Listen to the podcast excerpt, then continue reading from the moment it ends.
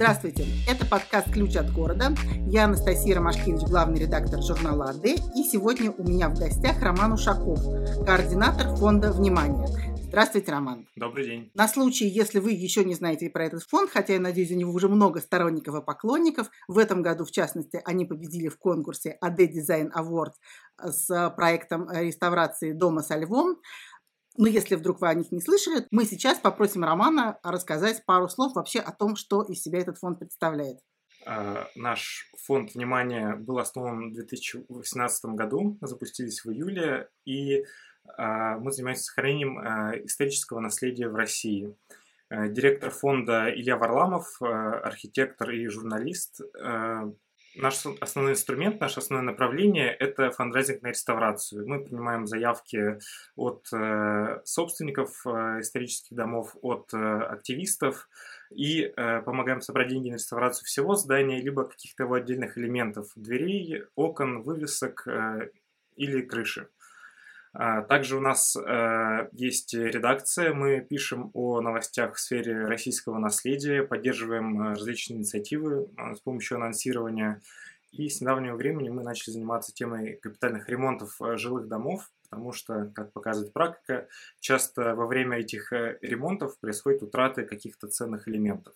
Ну вот, насколько я понимаю, вы не первая и, надеюсь, не последняя организация в городе Москве, по крайней мере, которая занимается сохранением наследия, но вот есть такие традиционные, я бы сказала, градозащитники, которые, ну, в основном их интересует здание целиком, и обычно э, это ситуации сноса, то есть становится известно, что какое-то здание находится под угрозой того, что его вот-вот снесут, они бьют колокола, иногда при необходимости ложатся, что называется, под эскаваторы. Я так понимаю, что вы от них отличаетесь, вот именно ваша специфика – это внимание к деталям. Э, ну, не только к деталям, в принципе, наша специфика – это фандрайзинг. Э, и э, фандрайзинг на достаточно большой спектр возможных зданий, элементов. Мы работаем во всех регионах, мы работаем как и с древнейшим наследием России, так и с послевоенным советским. А как это вообще происходит? Значит, фандрайзинг, ну, понятно, вы объявляете, что на какой-то объект собираются деньги, нужно, не знаю, условно говоря, 3000 рублей, чтобы сделать нечто. И с миром по нитке эти деньги собираются. Это, в общем, такая типичная, мне кажется, история. Но тут главный вопрос, как эти объекты возникают, вообще почему появляются какие-то истории, когда нужно собрать деньги, с одной стороны, а с другой стороны, я думаю, что когда идет, идет речь о том, что кто-то кому-то готов собрать деньги, желающих, наверное, много. И поэтому вопрос, как вы этих ребят, претендентов отбираете?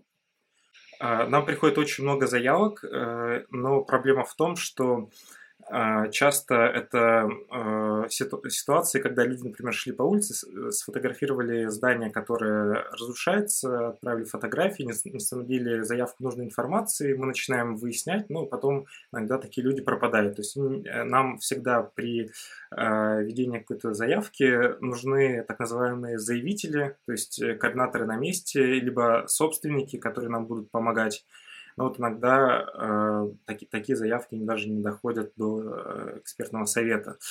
Э, вообще, когда запустился фонд, э, была парадоксальная ситуация, не хватало э, подходящих заявок. То есть либо были э, заявки, где, э, например, люди уже в процессе сбора заявки понимали, что они обойдутся без нашей помощи. Если это 20 тысяч рублей, к примеру, люди сами могут эти деньги с помощью соцсетей собрать.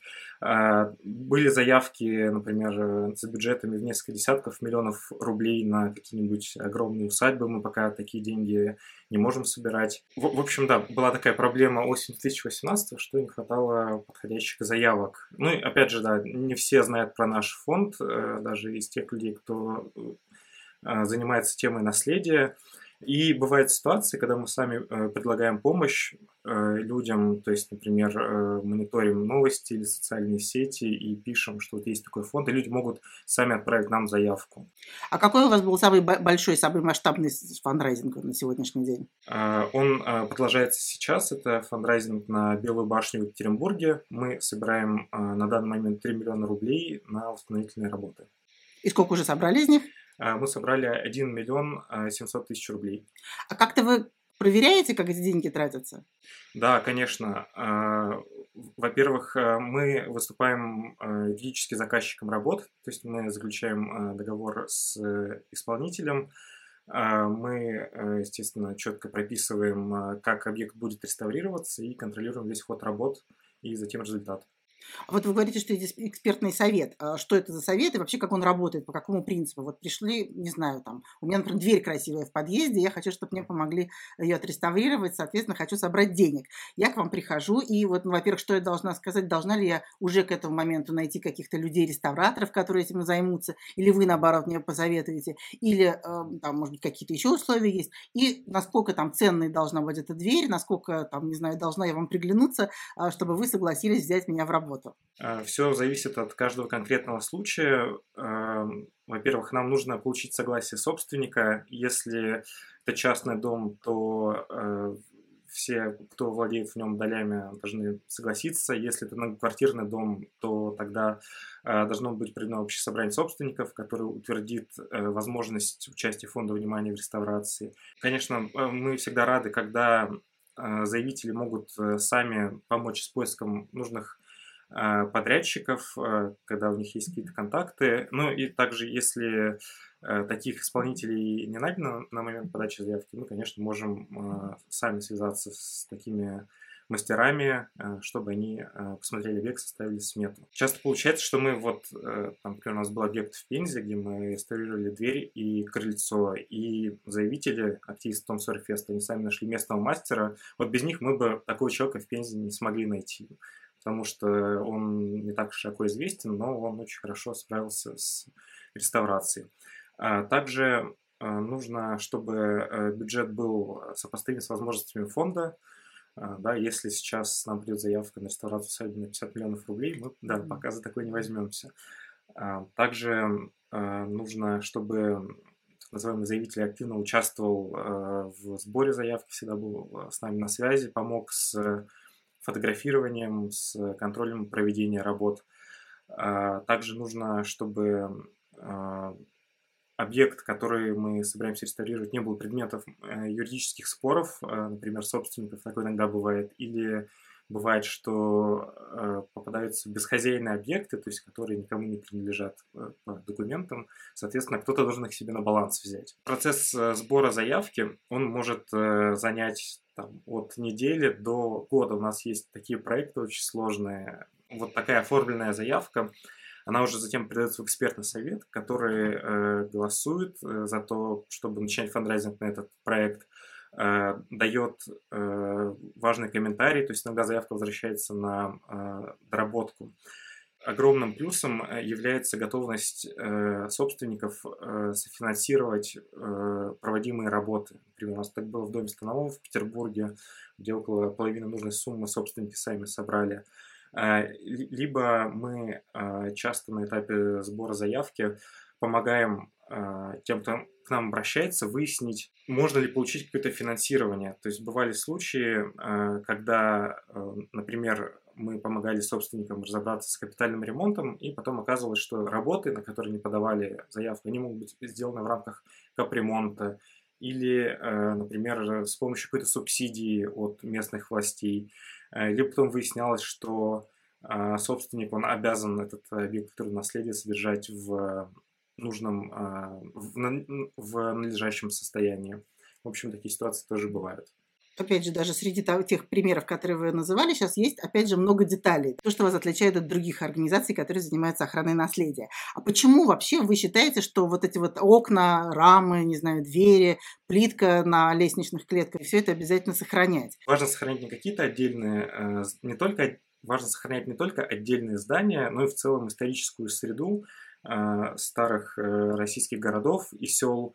Это вот как раз та атмосфера старого города, которая э, достойна сохранения, это то, чем э, восхищаемся все мы, когда приезжаем э, куда-нибудь в Европу, в старые города, любим, старые города, люби, любим бродить по этим улочкам, и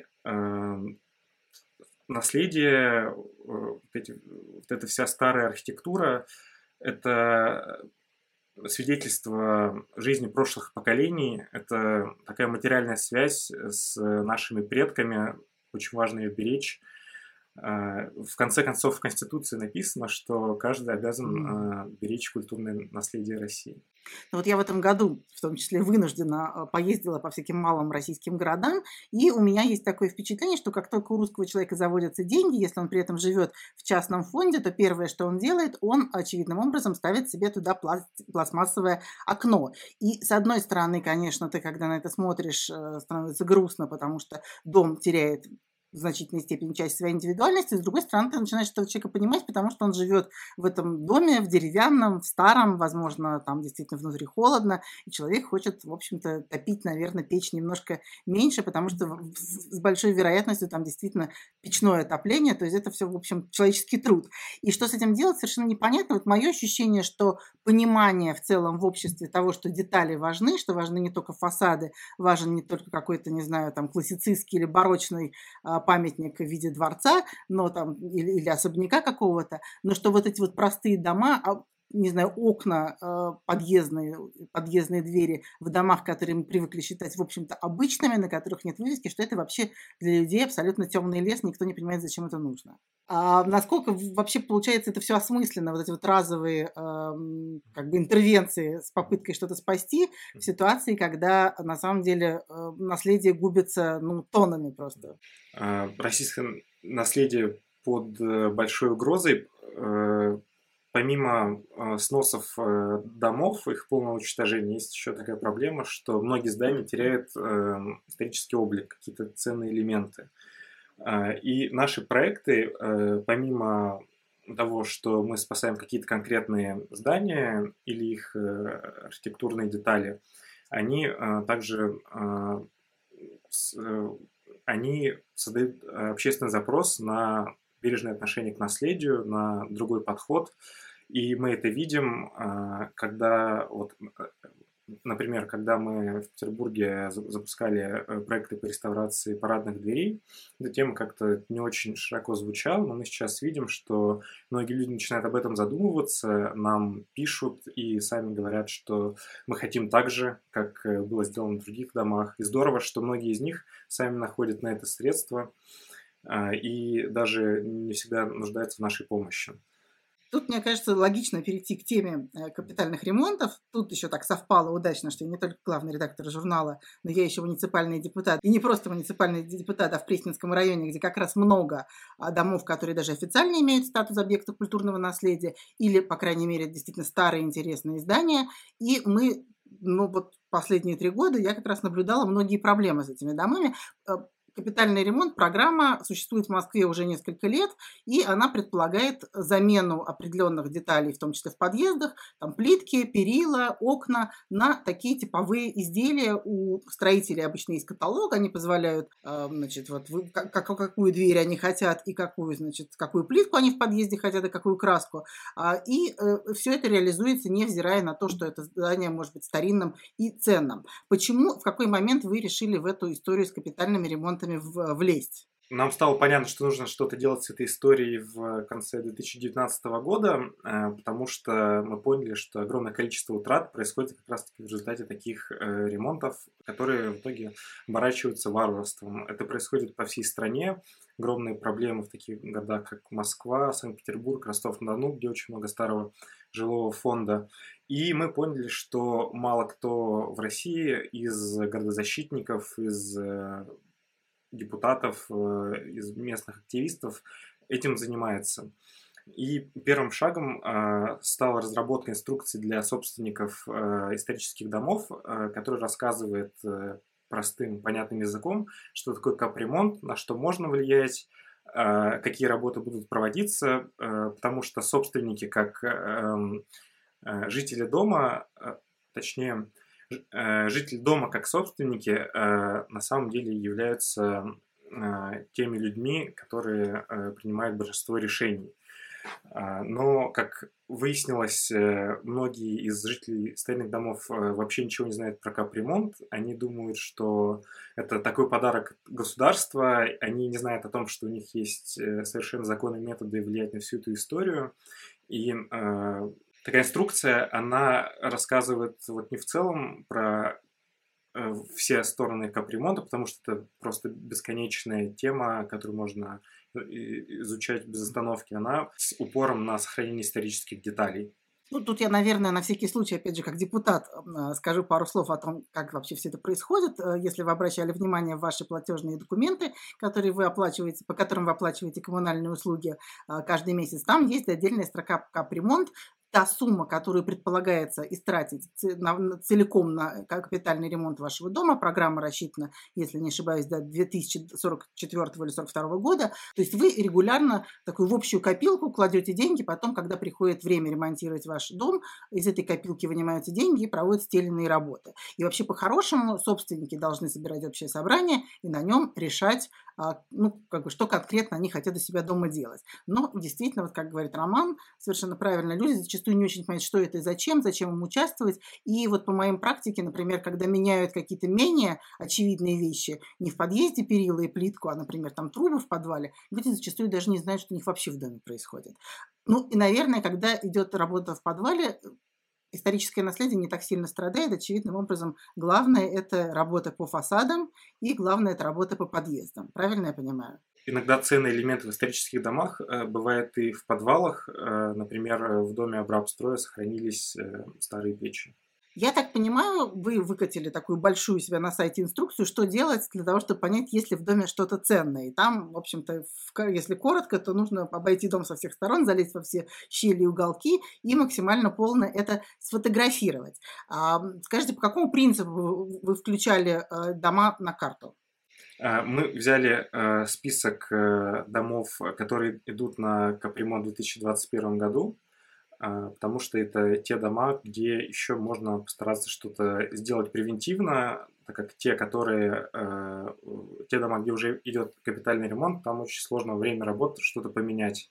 И вот все предыдущие случаи, когда были какие-то скандалы с уничтожением, например, дореволюционных деревянных окон, они э, вот становились публичными, когда вот уже там буквально привезли пластиковые окна, их поставили в подъезд, и что-то поменять уже очень сложно.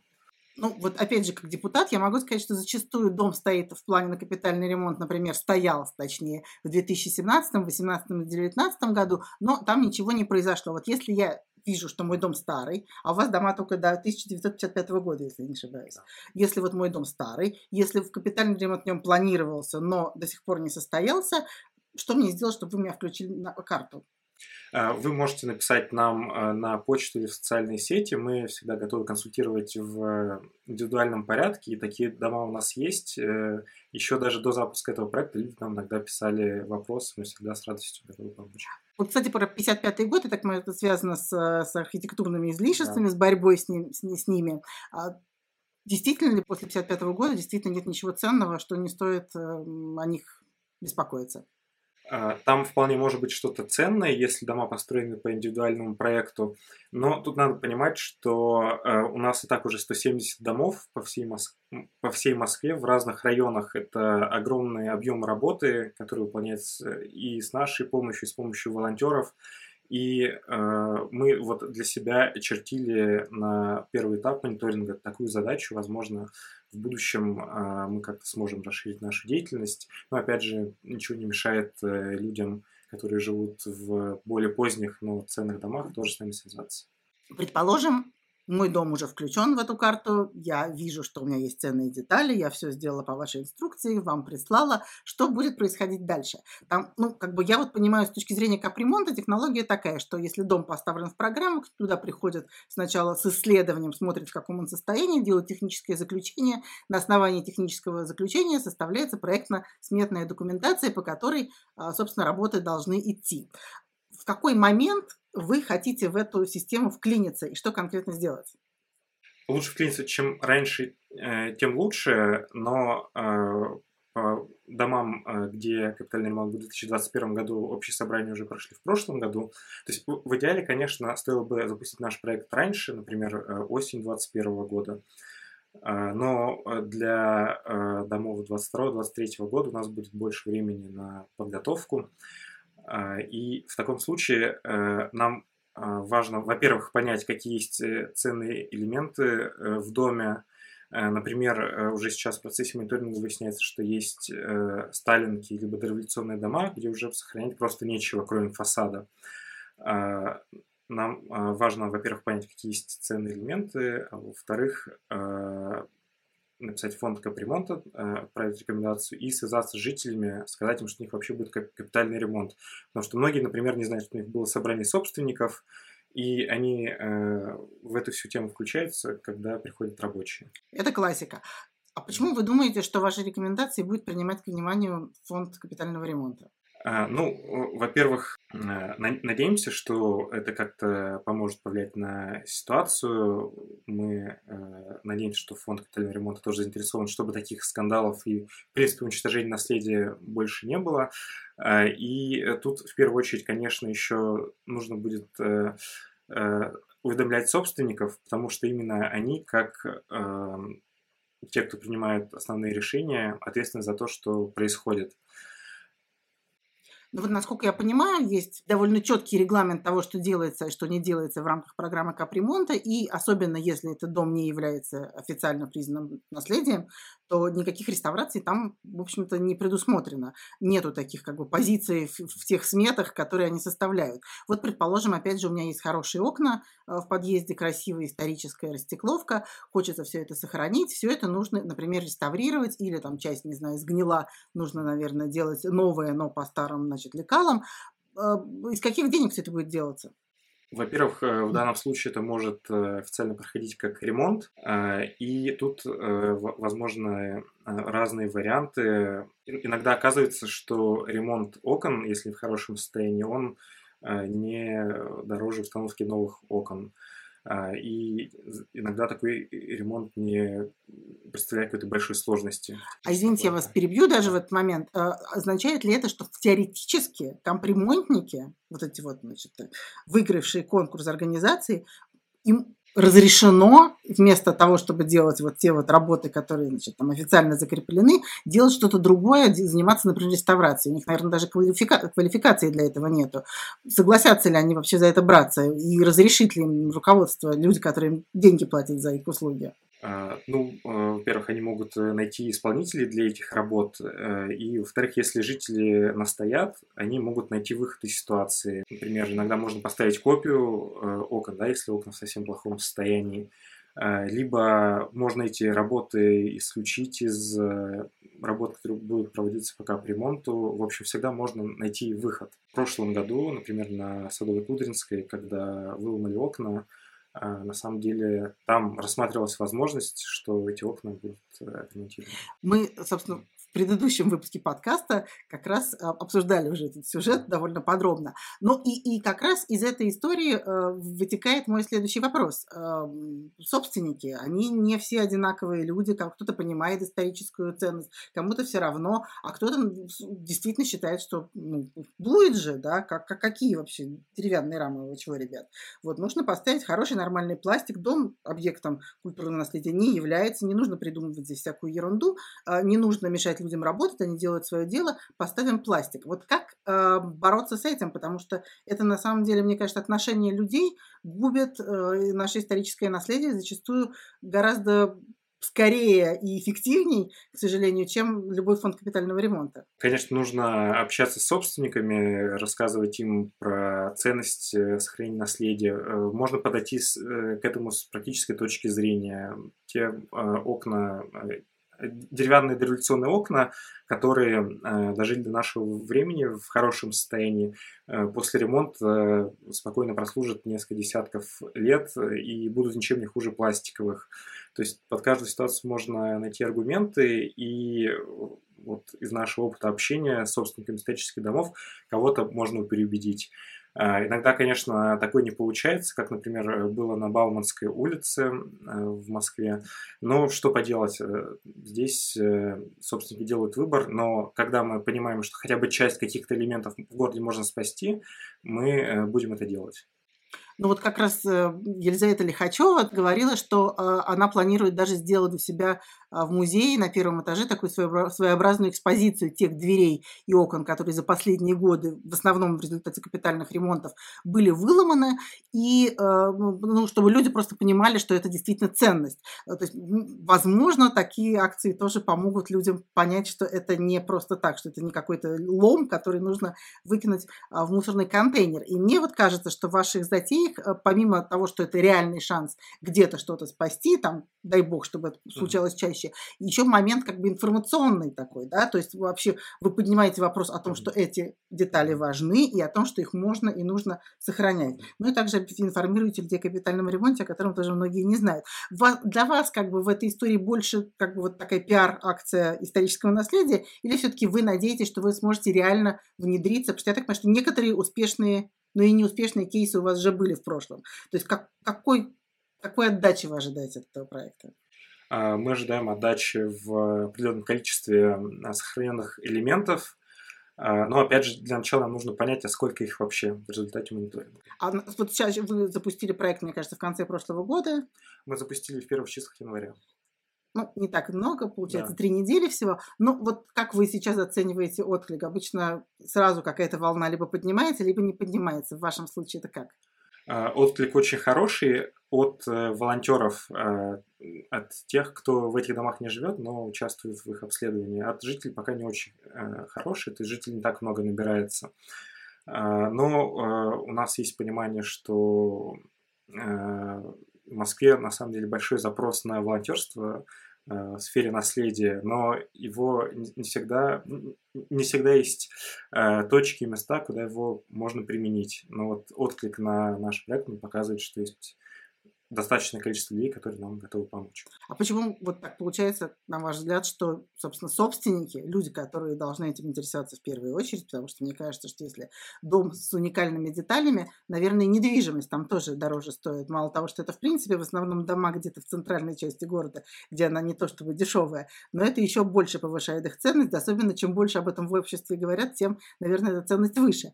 Почему эти люди дремлет? Может, они просто не знают про вас? Да, вполне может быть, э, что они просто не знают и не слышали, но в таком случае уже э, нам нужно будет э, или через муниципальных депутатов как-то находить контакты этих людей, либо через просто обход этих домов, либо через социальные сети. А вы не боитесь ситуации, что люди не очень понимают, кто вы и что вы, приходят волонтеры, наверное, у них как-нибудь попадают либо как-то протискиваются с, с людьми, которые с покупками возвращаются из ближайшего супермаркета, либо, может быть, у них есть универсальные ключи. Не секрет, что их, в общем, можно купить э, довольно легально и зайти практически в любой подъезд. И вот собственник ни сном, ни духом, ни про какой фонд внимания, и вдруг у него, значит, в подъезде кто-то что-то обследует, еще и фотографирует. А не боитесь ли вы какой-то такой, знаете, волны негатива, что ходят тут, шныряют, непонятно чего хотят?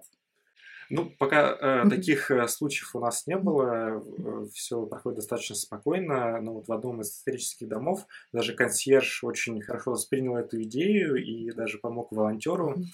Э, ну, я, я думаю, что здесь всегда э, можно объяснить, что наш э, проект благотворительный и ничего страшного в этом нет.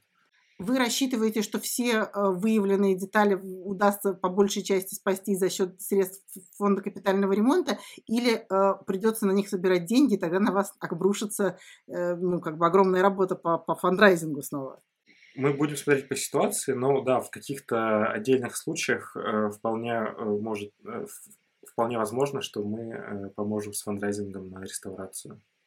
А какие детали невозможно в рамках программы капремонта починить? Вот, например, лепнина какая-нибудь там прекрасная в подъезде, которую нужно реставрировать. Это действительно серьезное дело. Мы просто вот, ну, журнал «Ладе» пишет по большей части об интерьерах, и во многих случаях э, люди стараются сохранять лепнину или восстанавливать ее. Это, в общем, ну, по моим впечатлениям, это довольно большая работа, и, наверное, это не, не 3 копейки стоит. Да, здесь э, много зависит от стоимости, от денег, э, которые э, выделяются. А, вот в домах, которые не являются объектом культурного наследия, например, на старых окнах, конечно, очень дорогая может быть фурнитура, то есть ручки, задвижки. И вот на это на все придется фандрайзить. Где-то собственники, возможно, смогут э, оплатить часть работ, где-то можно будет найти какой-то компромисс, а где-то, да, мы готовы к фандрайзингу. Я так понимаю, что у вас было несколько успешных кейсов, э, которые вы так, вскользь упоминали. Можете поподробнее рассказать, вот где удалось действительно, во-первых, найти, а во-вторых, что самое главное, сохранить в Москве, например? Честно говоря, успешных кейсов пока не было, к сожалению. А в чем а, была загвоздка? Загвоздка была в том, что мы про эти истории э, узнавали от э, блогеров э, в сфере архитектурного наследия, либо узнавали от, э, либо, либо узнавали из писем, которые нам приходили. Они были все связаны с э, тревожными новостями, что где-то что-то собираются менять на пластик, где-то что-то выламывают. Но я надеюсь, что э, успешные кейсы, они впереди. Жалко, что нет. Надеемся, что они появятся в этом году. Я так понимаю, что вы ждете волонтеров? То есть люди, да. которые заинтересованы в том, чтобы поискать что-то ценное и помочь в его сохранении. О, кстати, вот еще вопрос у меня возник. Может быть, вы подумаете над тем, чтобы какую-то вот, ну, не знаю, обучить людей аргументированно отстаивать необходимость э, наследия? Или вы считаете, что все-таки этого не нужно делать? Вообще, это интересная тема, да, можно будет собрать какой-нибудь небольшой свод каких-то утверждений, да, которые могут помочь э, людям, которые только в сфере наследия э, начинают свой путь. Ну, скажем, вот депутаты муниципальные, и они когда избирались, вот нам проводили тренинги, да, изучили общаться с людьми правильно, там, не вовлекаться в бесполезные споры, давать людям полезную информацию, возможно, это было бы неплохой идеей, э, потому что ну, аргументы нужны, и нужно уметь их преподносить. Вот, кстати, есть ли какая-то информация о том, что действительно дома, в которых сохранены, я так, ну, в общем-то, довольно вольно трактовала ситуацию, говоря, что, наверное, это повышает ценность. Есть ли действительно какие-то кейсы, которые показывают, что наличие оригинальных, сохраненных в хорошем состоянии деталей повышают ценность недвижимости в городе Москве? А, это интересная тема а, для отдельного исследования. А, ну, конкретно в цифрах сейчас сказать не могу, но пообщавшись с жителями дома Ярошенко на Хитровской площади, э, можно сказать, что они прошли путь от того, когда их дом воспринимался как ветхий в начале нулевых, э, сейчас он уже воспринимается как э, эксклюзивное жилье. Всем интересно, а как там купить квартиру или как там арендовать квартиру, потому что сейчас дом в процессе реставрации, и вот э, дом по итогам тех реставрационных работ, которые уже сделаны, совершенно преобразился. Да, я надеюсь, что мы запишем подкаст, в том числе с участниками этой реставрации, потому что это такой удивительный, на самом деле, кейс. Там как раз капремонт, насколько я понимаю, у них прошел, и когда вот он уже состоялся, они поняли, что у них все плохо. А, наверное, подводя итоги, следует сказать, что, уважаемые слушатели, если в вашем доме намечается капитальный ремонт, и вы думаете, что ваш дом старый э, и ценный, зайдите на сайт внимания, посмотрите, внесен ли он уже в список. Если не внесен, обращайтесь туда напрямую и просите, чтобы вносили. Если вы не живете в таких старинных домах, но хотите помочь в их сохранении, тоже обращайтесь в фонд внимания, потому что они с радостью принимают волонтеров. А, и надеюсь, что вся эта история, в общем-то, закрутится и поможет действительно сохранению ценных, прекрасных вещей. Спасибо. Спасибо вам. С вами был подкаст «Ключ от города». Я Анастасия Ромашкевич, и в гостях у меня был Роман Ушаков из фонда «Внимание». До новых встреч!